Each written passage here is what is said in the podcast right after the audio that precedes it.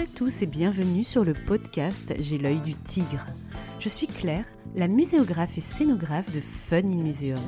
Mon métier, c'est d'aider les musées, les équipements touristiques et tous les professionnels du patrimoine à trouver des solutions pour booster, rendre waouh l'expérience de leurs visiteurs.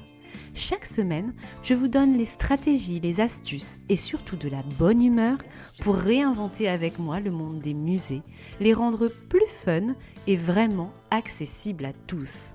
Alors mettez-vous à votre aise, installez-vous confortablement et c'est parti pour l'épisode du jour.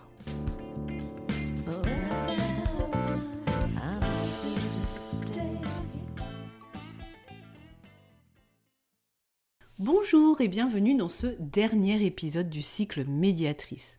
Aujourd'hui, je reçois Stéphanie Buiguet des pinceaux et des rêves. Et on va parler bébé et petite enfance. Ça tombe bien car je serai, lorsque vous écouterez cet épisode, en congé maternité pour mon deuxième bébé cet été et une partie de l'automne. Stéphanie est médiatrice artistique indépendante pour les enfants et les bébés. Elle intervient dans les crèches et structures qui accueillent les enfants de moins de 3 ans à travers sa structure des pinceaux et des rêves.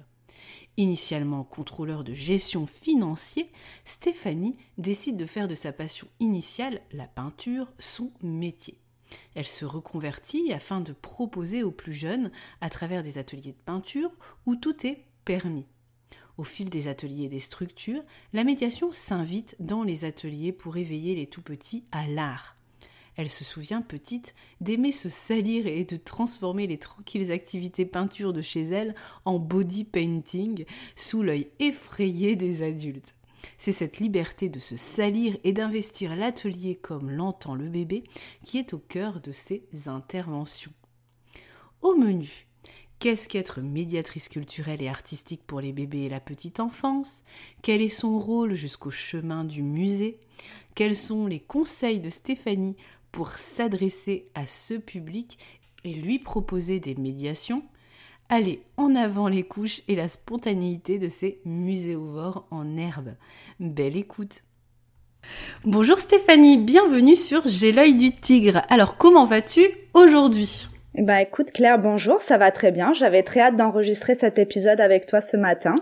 Eh ben écoute, c'est super. Alors avec toi Stéphanie, on clôture le cycle médiatrice secteur culture, musée, patrimoine et crèche aussi aujourd'hui sur le podcast d'une manière un peu symbolique pour moi en parlant bébé car ça coïncide avec mon deuxième congé maternité. Alors d'ailleurs je serai en plein dedans hein, déjà à la sortie de cet épisode en juillet en mode cachalot au secours. Et le podcast fera à cette occasion une petite pause technique jusqu'à l'automne. Alors, avant de partir au musée dans les crèches avec toi, peux-tu, s'il te plaît, Stéphanie, te présenter en nous disant ce qui t'anime dans la vie et ce que tu considères comme ta mission en lien avec, euh, ou non, ton métier de médiatrice? Alors euh, moi je m'appelle Stéphanie, j'interviens, je, suis intervenante médiatrice euh, artistique auprès du jeune public via ma structure qui s'appelle Des pinceaux et des rêves. Et euh, ma mission de vie, alors je sais pas si j'ai vraiment une mission de vie ou alors elle est vraiment très égoïste, donc c'est un peu tabou d'en parler, mais ma mission de vie c'est de rester libre quoi que je fasse, donc c'est ce qui vraiment euh, euh, va faire que je mets en place certaines choses dans mon activité, dans ma vie personnelle. Et ce qui m'anime et me passionne, c'est vraiment la transmission. avant, j'étais contrôleur de gestion et c'est ce qui me m'animait aussi dans le contrôle de gestion euh, j'aimais bien transmettre. Ensuite, j'ai fait aussi un peu de formation Excel pour les entrepreneurs et pareil, j'adore transmettre euh, ce que je connais et c'est le cas euh, dans les ateliers enfants et bébés. Dans les ateliers enfants, j'adore, tu vois, transmettre autour de, de valeurs ou de notions comme l'égalité, la place des femmes. Enfin, je j'adore échanger avec les enfants sur ça et me dire que potentiellement je peux planter une petite graine. Et euh, sur les bébés, j'adore euh, euh, leur mettre en place des choses et voir comment ils s'approprient ce que ce que je leur ce que je leur ai préparé. Et, et c'est vraiment quelque chose qui me passionne et autant que les rencontres aussi ça c'est quelque chose qui est vraiment au cœur et qui est indissociable je trouve de de mon activité. C'est vraiment rencontrer euh, d'autres professionnels tu vois les professionnels de crèche euh, les professionnels de centres sociaux et d'échanger. Donc ça fait partie aussi tu vois de l'échange euh, transmission qui m'anime au quotidien. Oui oui, oui ben on le ressent beaucoup hein, tout ce qui est liberté spontanéité et puis partage, hein, on le voit dans tous tes comptes. Donc du coup, ta passion, c'est pas de faire des photos dans les ascenseurs avant tes animations sur Instagram, non? Ça c'est une deuxième, ça c'est ma deuxième passion. Ou les photos de nourriture. je me suis dit, je sais pas, peut-être un peu de gastronomie. En tout cas, allez voir le, compte Instagram de Stéphanie si, si vous comprenez pas nos, petites blagues privées. Alors merci beaucoup Stéphanie pour cette belle passion et qui a introduit un peu le podcast. Alors première question que je voulais te poser dans ce podcast invité, question très large, mais que j'ai posée à chacune des médiatrices de ce cycle, qu'est-ce qu'être médiatrice pour toi? Pourquoi est-ce un métier passionnant, en particulier dans ton cadre d'exercice actuel, qui est quand même assez particulier, notamment les crèches et les structures petite enfance, c'est pas forcément euh, le musée en tant que tel? Du coup, le métier de médiatrice pour moi, c'est, je vais en donner ma vision, mais qui est particulière puisque moi, j'ai pas fait d'études euh, pour mener à ce métier-là, j'ai pas fait de stage de médiatrice. C'est un métier que j'ai appris euh, un peu par moi-même et sur le tas. Et euh, je dirais que ce qui euh, être médiatrice c'est euh, la transmission et l'accès à l'art pour euh, pour tous et notamment donc dans mon cas comme tu dis un peu particulier mettre l'art au niveau des, des bébés qui puissent avoir accès à ça. Et ce qui me passionne dans ce métier là c'est bah, comme ce que je te disais en introduction c'est la liberté de d'amener un sujet comme moi je l'entends à un public. Et ce que j'adore dans ce métier là c'est surtout donc l'animation c'est quelque chose que j'adore, mais aussi la conception. C'est euh, arriver à adapter, c'est un, c'est un vrai challenge d'arriver à adapter un thème ou un artiste à un public, donc le public enfant de manière un peu plus facile, je trouve, et le public bébé de manière plus ludique, plus interactive et pouvoir l'apporter non seulement euh, au bébé qui puisse explorer autour d'un thème ou d'un artiste, mais aussi au personnel qui encadre quotidiennement euh, ce public-là et pouvoir échanger avec eux et apporter une petite notion euh, de soit d'histoire de l'art, soit euh, d'un artiste en particulier. Oui, et finalement, est-ce qu'il y a une différence pour toi ou une particularité? Là, c'est vrai qu'on nous on parle de médiatrice culturelle, mais là de médiatrice artistique. En fait, la, subtilité, c'est que toi, tu fais avant tout des, des ateliers liés à l'art. Oui, en fait, j'ai ou est-ce qu'il y a le côté pratique Est-ce qu'il y a le côté pratique qui vient euh, s'interférer dedans, comme on peut le voir dans les musées finalement? Oui, c'est ça. En fait, ça dépend de, des interventions. Je dirais que euh, j'ai du mal à me positionner entre intervenante artistique et médiatrice culturelle parce que je fais un peu les deux. Tu vois, je peux autant faire de ce que j'appelle intervention artistique, c'est maîtriser un médium, par exemple la peinture, euh, le collage, et arriver, et ça c'est plus le cas avec les enfants, donc de 4 à 10 ans, arriver peut-être à un résultat ou une exploration, comme je partage des tutos, tu vois, sur mon Instagram. Pour moi, là, on est plus dans le cadre de l'intervention artistique. Et quand je mets euh, les enfants en lien avec euh, une œuvre d'art ou un courant, euh, comme ça peut être le cas dans les crèches quand je prends un artiste ou une œuvre et que je vais décliner un atelier où il y aura, ce sera de l'exploration, mais le but c'est quand même de les introduire, d'introduire une œuvre d'art dans cette exploration-là. Pour moi, ça, ça fait partie de la médiation plus culturelle et médiation que je fais aussi avec les enfants parce que des fois je vais au musée, je me dis ah cette exposition là, elle est à Marseille, elle peut leur plaire et, euh, et du coup je, fais un atelier autour d'une exposition pour pousser les enfants euh, euh, à aller voir l'exposition avec leurs parents. Ok ouais vraiment tu interviens du coup assez hors les murs en amont finalement ou après finalement une visite au, au musée on est vraiment dans les dans les trois moments de, de visite euh, de découverte muséale. Ok. Deuxième question du coup que je voulais te poser, c'est raconte-nous un peu ton parcours de médiatrice artistique en crèche et indirectement au musée, succès et quoique bien évidemment. Alors euh, mon parcours, moi j'ai commencé euh, mon activité juste avant le confinement et le Covid, très bon timing. Euh, et en fait, j'ai commencé par faire des ateliers de peinture libre à destination des particuliers avec bébés, donc ce que je fais toujours. Et c'est vrai que j'étais intéressée par euh, intervenir dans des structures d'accueil de la petite enfance comme les crèches ou les centres sociaux parce que j'aimais bien la partie suivie, euh, c'est-à-dire que faire non pas un atelier, mais un cycle d'ateliers pour voir l'évolution des enfants, pour pouvoir m'adapter et proposer des choses plus graduelles. Mais au début, j'avais pas assez confiance en moi pour pour aborder, euh, pour aller euh, voir euh, les crèches. Et puis en fait, au fur et à mesure des ateliers, j'ai j'ai été j'ai été bah, toquer à la porte à la porte des crèches et ça s'est fait comme ça et du coup maintenant j'interviens autant chez les particuliers, donc ou dans des lieux où les particuliers viennent, que dans des centres sociaux, dans des relais d'assistantes maternelles ou dans des structures de la petite enfance. Ok, et pourquoi pas le musée? Bah le musée c'est vrai que c'est quelque chose que j'aimerais bien faire. Après c'est un milieu que je connais un peu moins donc je le connais en tant que visite mais je le connais pas en tant que intervenante et c'est quelque chose que ouais j'aimerais bien faire. Euh, je sais que de toute façon j'aime bien la transmission. Euh, le musée c'est un, endroit que j'adore, donc j'aimerais beaucoup euh, me tester à soit faire de la visite guidée ou faire de la conception, tu vois, d'ateliers pour les moins de trois ans. C'est quelque chose que j'ai en tête en tout cas pour les projets à venir. Oui, parce que c'est vrai que tout ce qui est musée et bébé, donc pour rappeler peut-être à nos auditeurs et auditrices, tout ce tout ce qui est bébé et petite enfance, c'est jusqu'à 3 ans. Après, on est vraiment dans le jeune public à partir de 4 ans. C'est bien ça? Oui, c'est ça. Pour qu'on remette un peu les curseurs. Euh, oui, en effet, euh, euh, c'est vrai que c'est un sujet très tendance, hein, les bébés au musée, etc. Les, médiations à l'intérieur de ces structures-là et les, les formations, les, les professionnels vraiment sur cette partie de cette typologie de public sont de plus en plus prisés et tendance.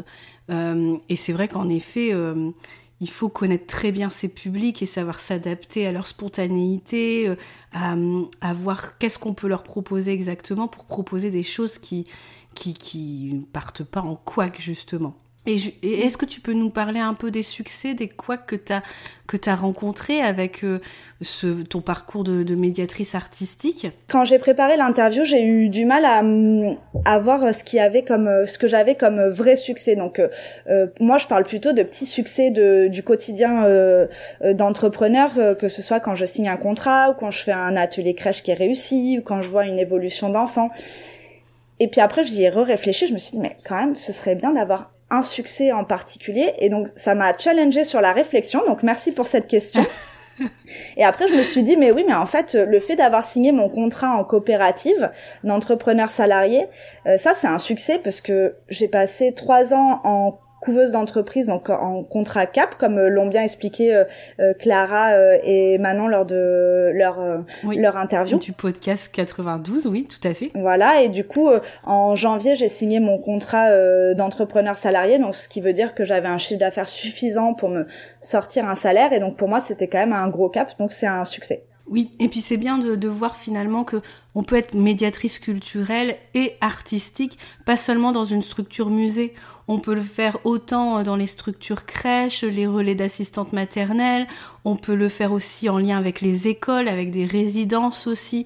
Donc c'est bien aussi parce que avec, avec ton profil, on ouvre un peu les, les, les voies possibles euh, en termes de statut, puisque tu parles de coopérative, on en a déjà parlé avec euh, Clara et Manon, mais aussi en termes de lieu d'exercice. Et ça, c'est vrai que je trouve ça vraiment intéressant de se dire, ben voilà, on n'est pas obligé de travailler euh, dans un musée ou dans une structure patrimoniale euh, pour être médiateur culturel et artistique, par exemple. Oui, bah, comme tu dis, en fait, euh, il n'y a pas que le musée où on peut toucher son public et je trouve que c'est intéressant aussi d'avoir euh, des structures différentes et chaque structure a ses particularités. Tu vois, quand j'interviens dans des centres sociaux avec des publics qui sont plus difficiles, ça m'apporte autre chose et moi j'apporte aussi autre chose que quand j'interviens dans dans une crèche, par exemple. Oui, et puis comme tu interviens hors les murs, tu prépares aussi, tu crées aussi des l'envie de franchir les portes du musée euh, que certains enfants avec leurs parents ne feraient pas forcément s'il n'y avait pas justement ces activités euh, alentour, euh, autour de du gros bloc musée qui peut être impressionnant pour ces publics-là. Parce que c'est vrai que bébé au musée, petite enfance au musée, c'est très tendance, mais il reste encore énormément de freins en fait logistiques, euh, même des, fausses croyances, des croyances limitantes en fait pour que même quand on est habitué à aller au musée soi-même, se dire allez j'y vais et je vais faire un atelier, je vais découvrir, ben il y a quand même un gros cap à passer. Mais toi justement, tu interviens dans d'autres structures qui permet justement petit à petit de euh, poser les petites graines, comme tu le disais, euh, jusqu'au chemin du musée. T'as un peu le petit poussé, le petit poussé jusqu'au musée. Et, donc, du coup, comment tu vois un peu ton, ton rôle euh, jusqu'au chemin du musée? En préfiguration? Bah oui, j'aime. En fait, j'aime bien me dire que on plante, euh, tu vois, des, des petites graines et qu'on aborde des sujets et que après il y a une continuité qui va peut-être se faire euh, soit avec la structure, soit avec les parents. Euh, et quand je fais ça, tu vois, dans des ateliers enfants, donc là d'un enfant de 4 à 10 ans où on parle vraiment d'une exposition qui a lieu, où on fait un travail là-dessus. Et quand j'ai des enfants, alors pas tous y vont, hein, mais quand il y en a quatre ou cinq du groupe qui vont au musée avec leurs parents et qui me disent ah ben on a été au musée euh, voir l'exposition euh, autour de laquelle on a travaillé. Tu vois là je me dis ah c'est bien c'est une petite réussite et peut-être que potentiellement ces enfants qui euh, vont y aller comme ça avec leurs parents de temps en temps après seront des visiteurs qui seront peut-être plus réguliers. Oui complètement. Alors troisième question justement et petite revue de projet. Parle-nous, s'il te plaît, Stéphanie, comme toutes les médiatrices de ce cycle, d'un projet qui t'a challengé, d'un autre qui t'a donné peut-être du fil à, retordre, notamment avec euh, ces publics bébés euh, qu'on peut pas non plus maîtriser, contrôler euh, comme on peut le faire peut-être pour d'autres publics, et d'un dernier projet qui t'a particulièrement touché. Alors le challenge. Le challenge. Le challenge, je dirais que c'est euh, le projet que j'ai fait qui s'appelait euh, Visite au musée. Donc j'avais envie de faire un atelier euh, Visite au musée où je préparais les enfants avec une exploration artistique autour d'une exposition pour ensuite la finalité d'aller avec eux au musée. Et je propose ça à un centre social dans lequel j'interviens régulièrement. elle trouve l'idée géniale et elle me dit ah mais trop bien, j'ai envie que tu le fasses autour de l'exposition Salambo qui est en ce moment au Mucem. Et donc moi, je fais une Stéphanie Bugas, c'est-à-dire que je dis oui sans réfléchir euh, et sans avoir vu l'exposition en amont.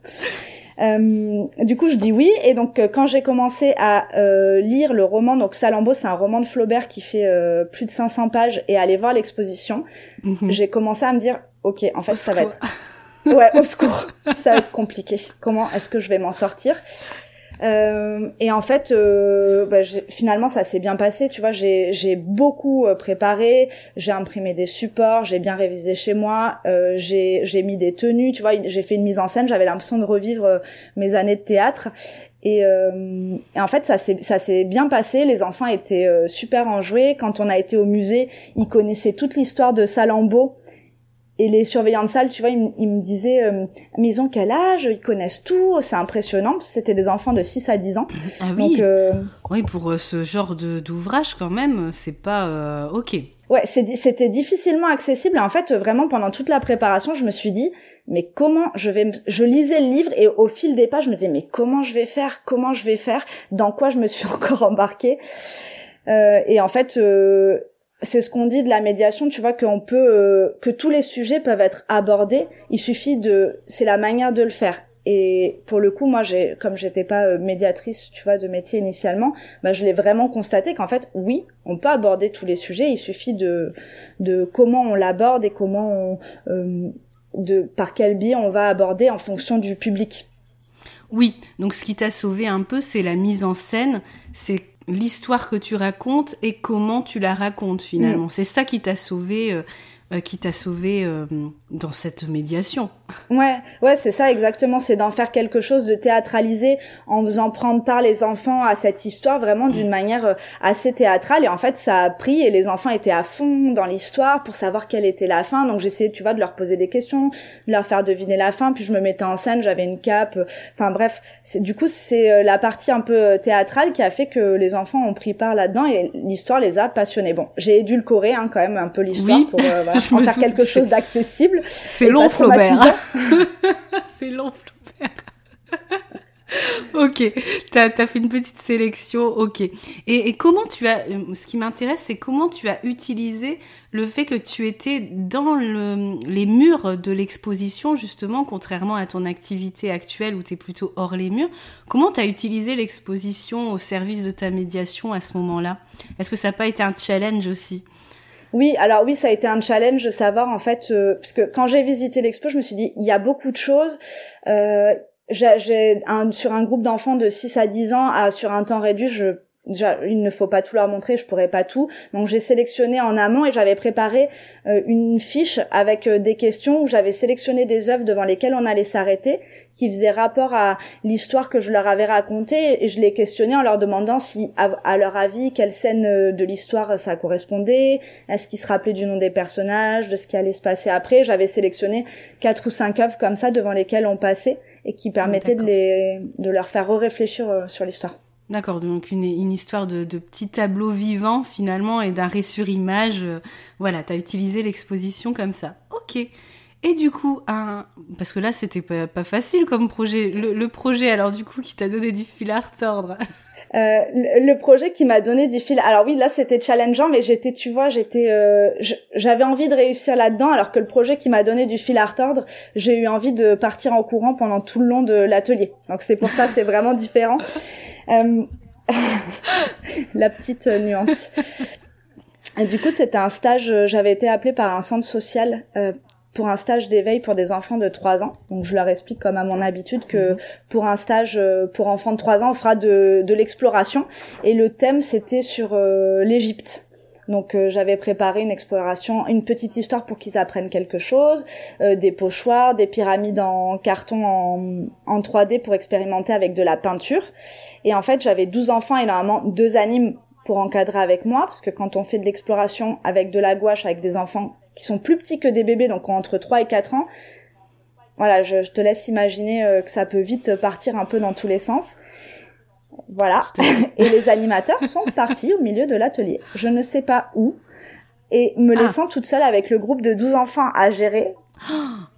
Ah oui, l'enfer. L'enfer. Et là, ça a commencé à tourner au carnage où je me suis dit, bon, ben, lâchons prise, hein, c'est de l'exploration, donc ils s'en mettaient sur le visage. Ce qui peut arriver des fois euh, quand t'es en groupe de 12 avec un enfant, c'est pas grave, mais là, avec 12 enfants, c'était ingérable, donc je me suis dit, bah tant pis. Il faut au moins deux, oui, pour un groupe de 12 enfants de cet âge-là, il faut au moins euh, que deux, deux minimum accompagnateurs, voire trois pour qu'on puisse aider les enfants et les guider et puis éviter un peu. On, on est à la recherche des catastrophes, mais est-ce qu'il justement il faut faut laisser les catastrophes ou pas? Mais en fait, euh, tu vois, c'est moi c'est ce que j'aime bien dire dans les ateliers libres, c'est qu'en fait ils peuvent être libres parce qu'il y a quand même un cadre qui est sécurisant.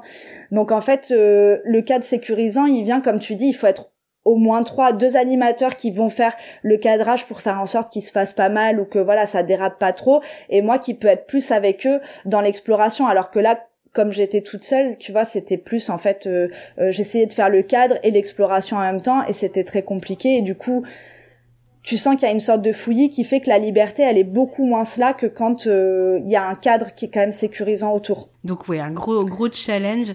Et, du coup, est-ce que tu as des conseils un peu pratico-pratiques à, à, donner euh, quand on doit intervenir en tant que médiatrice euh, encore plus quand on est dans l'éveil artistique où il y a des médiums, de la peinture, des choses qui salissent, etc.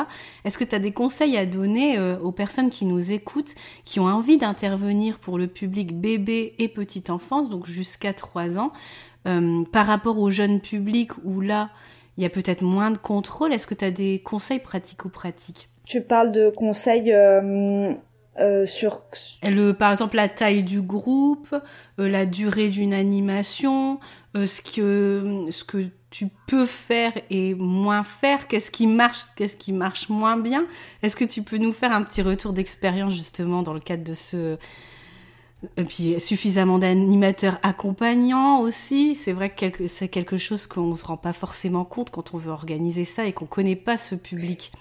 Moi j'ai des enfants, je sais que ça, ça peut partir en cacahuète très vite. Mais quand on connaît moins, euh, voilà. alors moi je dirais dans, dans je différencie la crèche et les centres sociaux parce que les centres sociaux c'est sur un souvent un stage ou un one shot donc euh, dans dans le cadre du public 3 4 ans euh, dans quand on intervient en stage ou en centre sociaux avec un, un tout petit public entre 3 et 5 ans comme tu dis les animateurs c'est important. Donc savoir euh, combien il y, aura d'animateurs et se mettre d'accord sur un, un nombre d'enfants. Souvent il y a beaucoup d'enfants dans les vacances scolaires. Donc tu vois moi on me propose des groupes des fois de 15 enfants. Je dis non. En fait c'est pas possible. le maximum, c'est 12 avec deux animateurs ou 8 avec un seul animateur. Donc se mettre vraiment d'accord en amont, qui est quelque chose aussi euh, décrit pour sécuriser ça, sur le nombre d'animateurs. Et ensuite, une fois sur place, briefer les animateurs en leur expliquant ce qu'on va faire, ce qu'on attend d'eux, euh, pour vraiment qu'il n'y ait pas cette... Euh, tu vois cet, égarement ou alors qu'on se dise mais attends il fait pas ce que j'attends de lui oui mais c'est normal parce qu'en fait je ne l'ai pas briefé donc si je ne le briefe pas je peux pas savoir comment va réagir l'animateur en face ok donc c'est un, un animateur pour pour quatre finalement. Oui c'est ça. Idéalement quatre ou cinq euh, c'est c'est c'est c'est l'idéal. Et ensuite dans les crèches donc moi je me mets toujours d'accord dans les crèches pour qu'il y ait euh, bon de toute façon c'est obligatoire puisque je peux pas rester avec des enfants de moins de 3 ans mais il doit toujours y avoir au moins une personne. Et dans les crèches on est sur un groupe de 6 max. Voilà. Ok. Ouais, sinon après au-delà de 6 en fait euh, vu qu'on fait vraiment quand même de l'exploration et que euh, faut quand même que on est quand même à six enfants de moins de 3 ans donc entre des fois euh, entre 4 mois et 3 ans euh, avec euh, deux personnes. Donc moi et une, une, autre personne de la crèche en fait on on, on évite dans le c'est plus intense que des enfants de 3 4 ans tu vois encadrés. Donc il faut que le groupe soit plus petit pour avoir une animation de de qualité oui, et ensuite, euh, là, on est vraiment dans l'éveil artistique. Et du coup, toi, tu utilises des bâches, tu utilises un matériel particulier. Euh, est-ce que tu as des tips comme ça à donner aux personnes qui nous écoutent? Est-ce que euh, on sort la bâche, on sort les immenses tabliers, voire on les met tous en couche culotte, et puis advienne que pourra, mais au moins la liberté, elle est là? Ou est-ce qu'on on se cadre un petit peu sur les explorations possibles? Moi, le conseil que je donnerais, ce serait de, déjà de savoir ce avec quoi on est à l'aise soi-même. Par exemple, si on n'est pas si on n'est pas à l'aise avec le fait que potentiellement il puisse salir le mur ou euh, exact euh, idem pour la crèche. Hein, si euh, la crèche dit, moi je veux qu'il y ait absolument aucune trace. Euh, savoir en fait euh, du coup les précautions à prendre. Moi, je sais que je suis très à l'aise avec le carnage, euh, que s'il y en a sur le mur, maintenant je suis rodée et je sais que je peux nettoyer. Et donc du coup, je prends mes précautions en amont. Donc je vais bâcher, je vais protéger au maximum. Comme ça, ça va me tranquilliser dans un premier temps. Et ensuite, ça permet de laisser, comme tu dis, euh, en totale liberté, tout en les, les sécurisant, mais en totale liberté et se dire, bah en fait, oui, s'ils ont envie d'en mettre sur la sur le sol, en fait, il y a une bâche, c'est pas grave. S'ils veulent en mettre sur le mur, ben j'ai un chiffon avec moi, donc je vais nettoyer directement après, mais au moins, bon voilà, ils pourront faire ce qu'ils veulent. Et ensuite d'avoir ce temps, d'avoir euh, tout le matériel nécessaire pour euh, tout nettoyer. Enfin, ça fait un peu euh, euh, le grand ménage, mais d'avoir des, c'est vrai, des éponges, du nettoyant pour vitres, du nettoyant du vinaigre blanc pour les murs, pour se dire c'est pas grave si je salis, je sais que je peux nettoyer après. Et en fait, du coup, on est on est plus dans le lâcher prise quand on est préparé avec les enfants. Oui, ben en fait, je te pose cette question-là, c'est parce que moi j'ai eu une expérience en tant que accompagnatrice d'enfants, donc petite section en tant que maman où moi j'accompagnais au musée pour un atelier. Euh, donc euh, dans un, un, un, musée euh, de ma région. Donc j'accompagnais dans le groupe des mamans. Donc il y avait à la fois la médiatrice euh, de la structure d'accueil, hein, musée, et ensuite on était euh, maîtresse, SATSEM et éventuellement maman pour des groupes. On était sur des mêmes types de groupes que toi, une animation assez courte, je dirais que c'était courte, mais qui peut être très longue pour les enfants quand même. On était sur euh, une trentaine de minutes. Et surtout, c'était en termes de, de logistique et de d'accessibilité en fait de cet atelier. Donc on était sur un atelier artistique, mais par exemple les tables n'étaient pas à hauteur. Donc nous on était obligés de porter les enfants sur les des petits tabourets à vis qui tournaient tout seuls. Donc imagine Imagine des salles pédagogiques. Donc oui, quand tu as des gamins euh, à partir de 5, 6 ans et encore, ils savent s'asseoir tout seuls sur un tabouret, mais un tabouret sans dossier, qui tourne, avec des tables plus hautes. Donc, moi, en fait, c'est juste pour faire une petite alerte sur l'équipement, en fait, des structures, aussi quand on accueille des bébés et des petites enfants, parce que là, c'était limite gaguesque, en fait, et pourtant... Euh, structure reconnue, euh, labellisée Montmartre, euh, bébé, machin, truc chouette. Donc déjà moi j'étais quand même étonnée vu de l'extérieur, j'ai essayé de laisser mon regard boulot et rester juste maman accompagnatrice on était deux pour un groupe de 12. Euh, donc à porter chaque enfant sur le siège, de checker pour qu'il ne tombe pas de ce siège qui tournait, tu vois, sur place, avec des tables trop hautes. Ensuite, des, mm, un atelier avec de l'encre, mais sans tablier. Donc imagine, on était là, mais est-ce qu'il faut pas que les gamins reviennent chez leurs parents avec des taches d'encre indélébiles partout sur leurs vêtements? Même si tu vois l'éveil artistique était intéressant parce que c'était quelque chose de l'encre.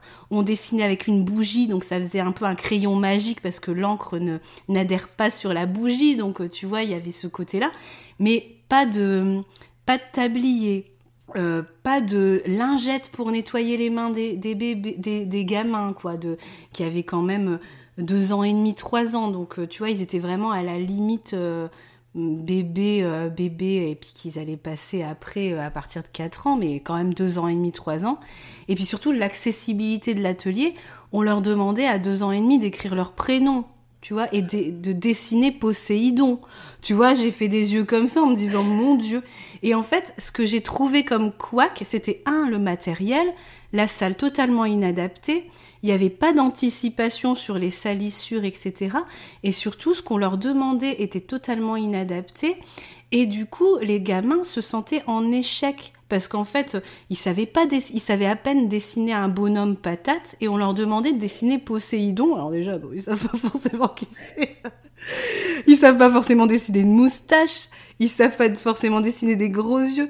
Donc tu vois, et, c'était un, moi j'ai trouvé que c'était un vrai couac parce qu'en fait les, les gamins étaient frustrés parce que c'était très cadré, mais en même temps il y avait des possibilités de débordement énormes. C'est pour ça que je te pose cette question-là, tu vois, euh, sur euh, s'il y a des tips justement à donner aux musées et aux structures patrimoniales qui connaissent moins que euh, les ATSEM ou bah, moins que les assistantes maternelles, les, les, vraies contraintes de genre de public, tu vois. C'est pour ça que je te pose cette question-là, parce que j'ai déjà vu quand même un scénario catastrophe et je te laisse.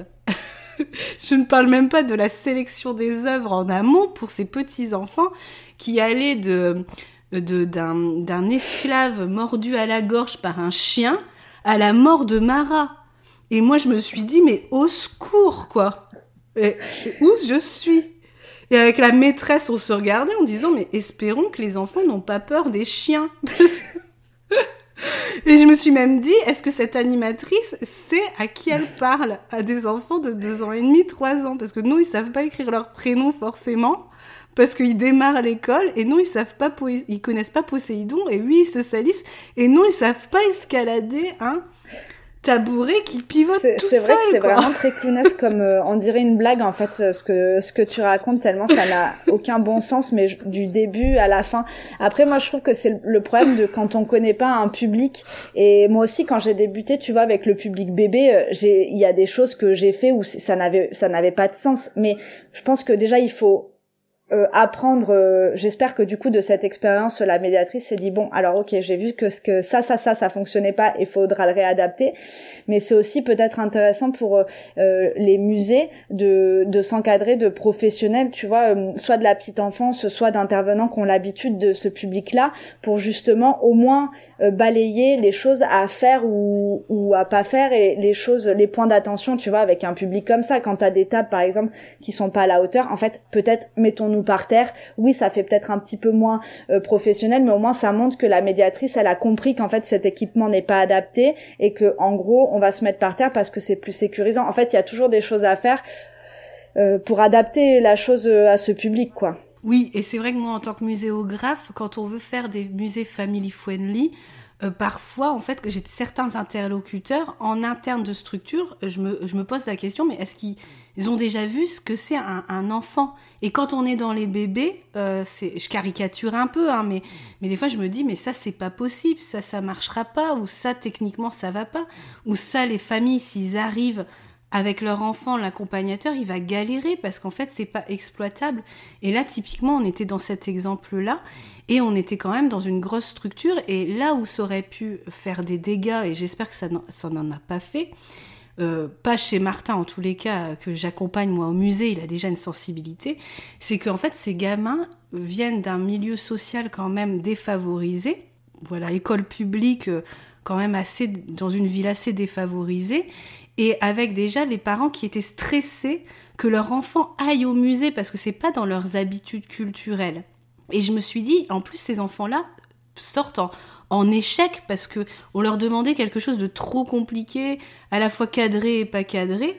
Et ça peut vraiment être un gros couac parce que justement, on va se dire, bah, en fait, c'est pas pour moi, euh, ce... parce qu'en fait, les conditions d'accueil n'étaient pas du tout réunies.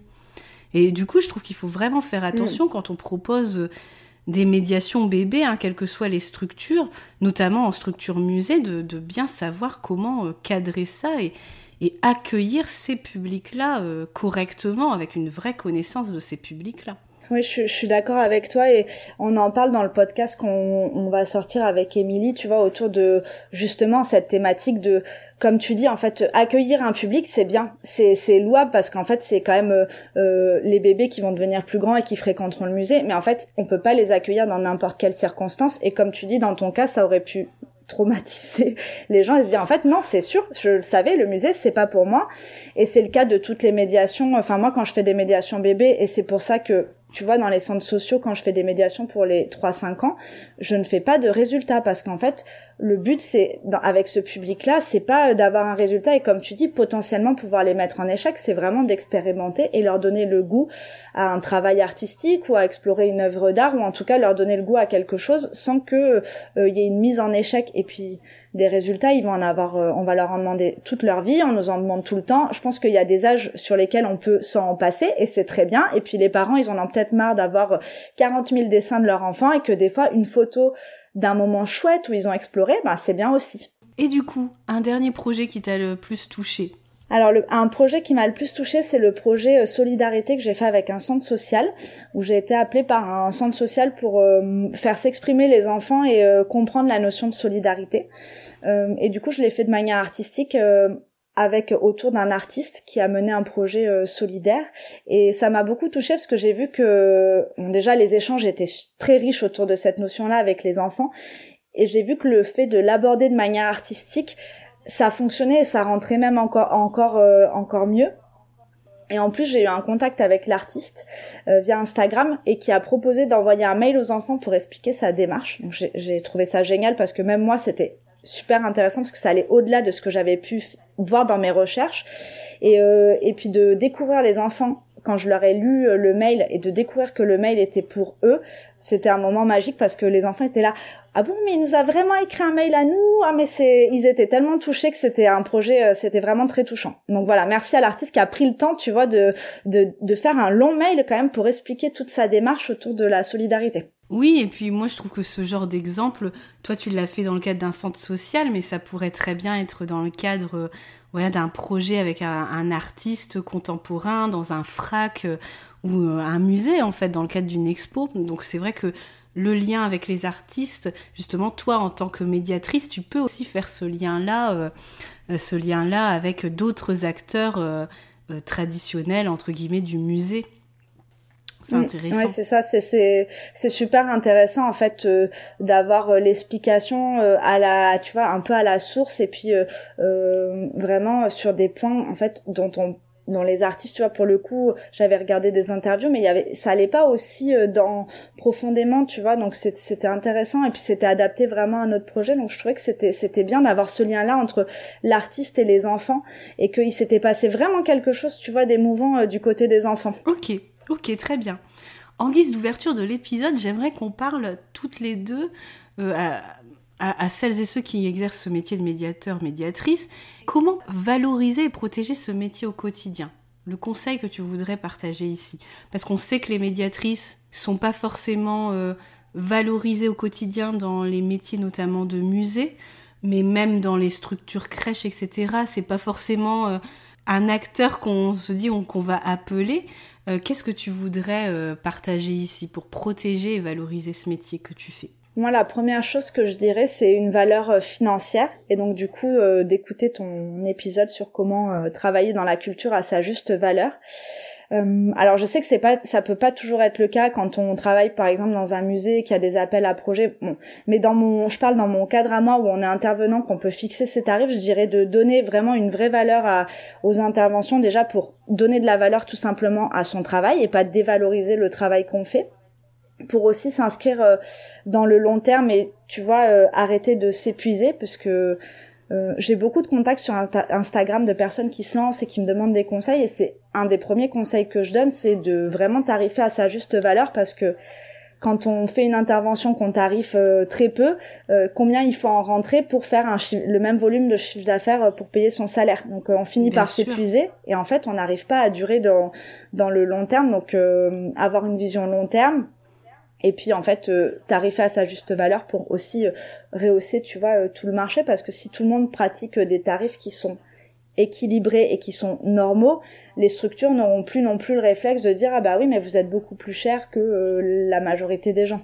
Oui, et c'est ce que justement euh, INSAF El Assini donne euh, en tips dans son ouvrage. On n'en parle pas forcément dans le podcast que tu cites, euh, le podcast 85, mais dans, son ouvrage pour les, les, indépendants et les entrepreneurs, elle dit qu'il ne faut pas hésiter entre entrepreneurs ou même entre médiateurs, justement, de se communiquer ces grilles de tarifs.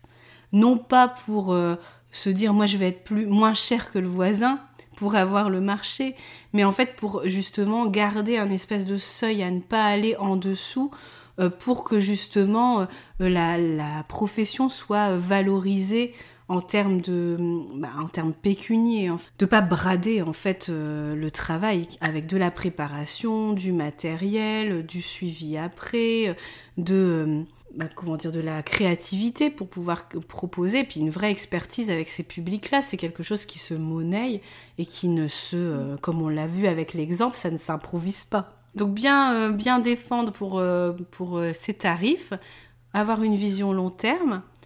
Autre chose?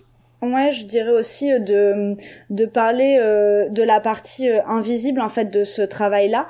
alors moi, j'en avais pas autant conscience, tu vois, avant de de me lancer. En fait, en, en faisant les ateliers, je vois le, temps de préparation que ça demande.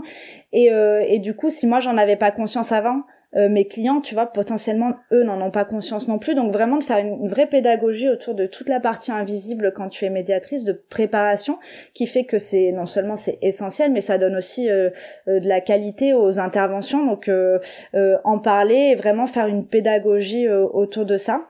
Oui. Tu vois, moi, c'est ce que j'essaye de faire sur Instagram euh, quand je fais des réels. En fait, il y a des fois, je vais en prospection et quand on me parle de mes tarifs, je leur dis, bah, au fait, j'ai sorti aussi un réel et je n'hésite pas, tu vois, à, les envoyer vers ça pour leur dire, au moins vous verrez de manière très imagée ce qu'il y a derrière un tarif. Je rejoins complètement là-dessus. Moi qui fais des ateliers plutôt pour adultes, euh, Lego Serious Play ou même des ateliers de design thinking, bah en fait il y a un temps de préparation énorme en fait. Souvent euh, ils te disent ben voilà je vais euh, tu vas facturer une demi-journée parce qu'en fait l'atelier il dure il dure 4 heures, mais en fait, euh, il y, a, une journée et demie en fait de travail pour préparer les activités, faire le filage d'atelier, euh, faire euh, imprimer les supports, tester les tester les certaines activités, etc. C'est un travail énorme et que beaucoup de gens ne se rendent pas compte. En fait, ils pensent que tu arrives là en freestyle et que tu fais du stand-up, mais pas du tout. Pas du tout. Ok. Et est-ce que tu as un, conseil pour les personnes qui veulent vraiment euh, travailler avec la petite enfance et les bébés, notamment dans, dans les musées euh, ou le patrimoine euh, bah, je dirais de pas avoir peur de ce public-là et de se lancer. De toute façon, c'est quand c'est en étant au contact de ce public euh, qu'on apprend. Si on si on en a vraiment peur entre guillemets et qu'on est un peu intimidé par ce public, bah c'est peut-être de faire, tu vois, une immersion en crèche ou d'aller d'aller aux côtés de professionnels qui euh, ont l'habitude de ce public-là. Mais en tout cas de se lancer parce que c'est un public qui est vraiment euh, chouette avec lequel on a une grande possibilité de choses à faire et et puis bah de voir et de réajuster et que alors des fois, moi, tu vois, le premier atelier que j'ai fait, euh, je l'ai fait sur mon filleul, ça a duré 10 minutes. Et je me suis dit, mais quel échec, mais comment je vais faire pour vendre des prestations d'une heure, tu vois, avec un atelier qui dure 10 minutes? Et, euh, et en en faisant d'autres et en, tu vois, en, en, en, en, réfléchissant à comment je peux faire pour amener euh, l'enfant à ce que ça dure plus longtemps, en tâtonnant, ça a fait que bah maintenant je peux faire facilement des prestats qui durent une heure avec des enfants de moins de 3 ans et qui vraiment des fois ne veulent pas partir de l'atelier. Donc je dirais de pas s'arrêter au premier tâtonnement et que c'est un public avec lequel on peut faire plein de choses et il hum, faut juste se lancer. On sous-estime souvent l'intelligence des, des enfants et, des bébés en fait. Ils peuvent faire plein de choses et il y a plein de choses qui peuvent leur parler quoi. Ouais, j'en suis convaincue, moi, de, mon côté.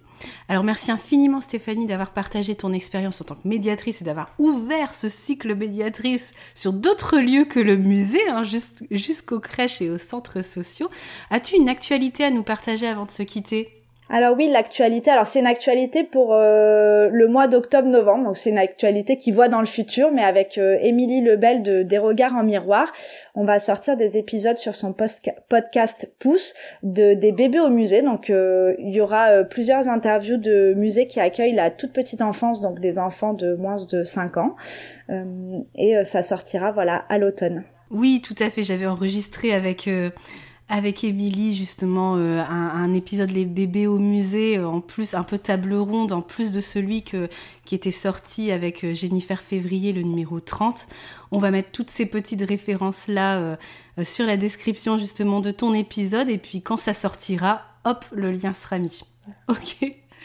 Alors et il ne nous reste plus qu'à vous souhaiter chères auditrices chers auditeurs une très belle matinée après-midi soirée où que vous soyez Prenez soin de vous cet été et j'ai déjà hâte de vous retrouver dans quelques semaines noyés sous les couches, sans doute, mais avec de belles aventures et thématiques à vous proposer après cette pause. Abonnez-vous sur mon compte Instagram et celui de Stéphanie, bien sûr, pour être informé notamment de la reprise du podcast.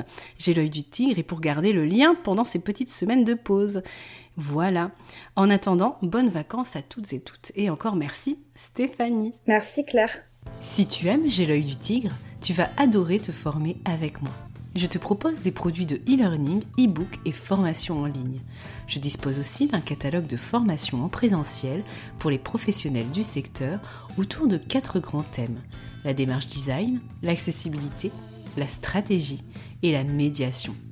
Les liens sont en description de chaque épisode ou rendez-vous sur mon site web www.funnymuseum.com, page formation et page boutique dans le menu du site.